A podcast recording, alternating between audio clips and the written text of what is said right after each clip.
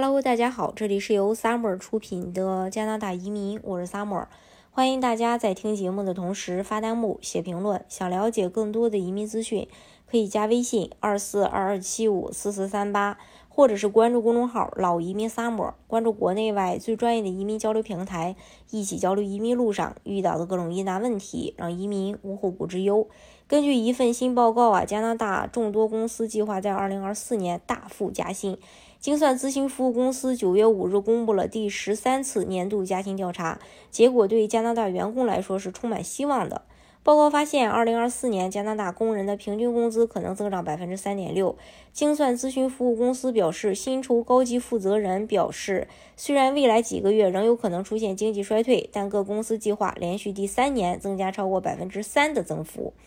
加拿大各地近七百家公司参与了这项调查，再次感受到采取行动提高员工工资的压力。与去年相比，加拿大的平均薪资增长预测有所放缓，但仍高于正常水平。不包括薪资冻结的情况下，二零二四年平均薪资增长预测为百分之三点六。只有百分之一的调查受访者表示，二零二三年实际冻结工资，而呃百分之二的公司预测二零。二四年将冻结工资，这些特别低的数字可以归因于当前提供平均百分之一的额外预算。结果显示，二零二三年批准的加薪不包括冻结工资，略低于最初预测。加拿大的平均加薪率为百分之四点一，分别超过二零二二年二月和二零二三年七月公布的初步预测百分之三点八和百分之四点二。魁省、安省、BC 省、育空地区报告的。二零二四年预算增长高于或等于全国平均水平的百分之三点六，而其他省份和地区预计二零二四年预算增长略低于全国平均水平。报告称，鉴于不确定的经济环境、不断变化的通货膨胀率和困难的劳动力市场状况，采取积极主动的方式管理薪资将比以往任何时候都要更加重要，并且确保呃补充预算已成为近年来的趋势。有了这些额外的资金，组织。就有更多的这个余地来应对劳动力短缺带来的压力。通过全年进行战略调整，留住关键岗位的员工，区分表现最佳的员工的薪酬，或加快某些员工的薪资进步。加薪最多的行业包括。呃，专家、科学和技术服务行业报告公布的2023年实际加薪预算最高为百分之四点八，最初预测是百分之四点二。到2024年，以下行业的薪资预算增长速度高于平均水平，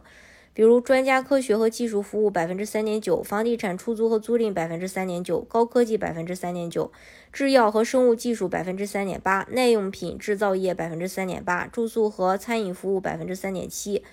额外加薪预算，近一半的加拿大组织在二零二三年平均分配了百分之一点三的额外预算，略低于最初预测的百分之一点四。预测显示二零二四年百分之四十三的组织计划获得额外预算，平均为百分之一。嗯，就调查现实，呃，就这个调查显示，有百分之二的公司计划来年冻结工资。这组的数字很可能是由于持续的劳动力短缺和高通胀造成的，因为工资冻结通常在百分之三到百分之五之间。这些增长率也好，还是工资增长的一个预测也好，其实，呃，对大家来说，主要的还是看你个人的一个工作经历。虽然其实其实是工作，不能说工作经历吧，应该是工作经验。虽然说增长对大家是对大家来说是好的，但是真正到你所在的行业增长率是多少，这个还是要看具体数字的。呃，当然，移民加拿大的方式有很多种，大家可以根据自己的实际情况来选择最适合你的项目拿到身份。今天的节目呢，就给大家分享到这里。如果大家想具体的了解加拿大移民政策的话，可以加微信二四二二七五四四三八，或者是关注公众号老移民 summer。关注国内外最专业的移民交流平台，一起交流移民路上遇到的各种疑难问题，让移民无后顾之忧。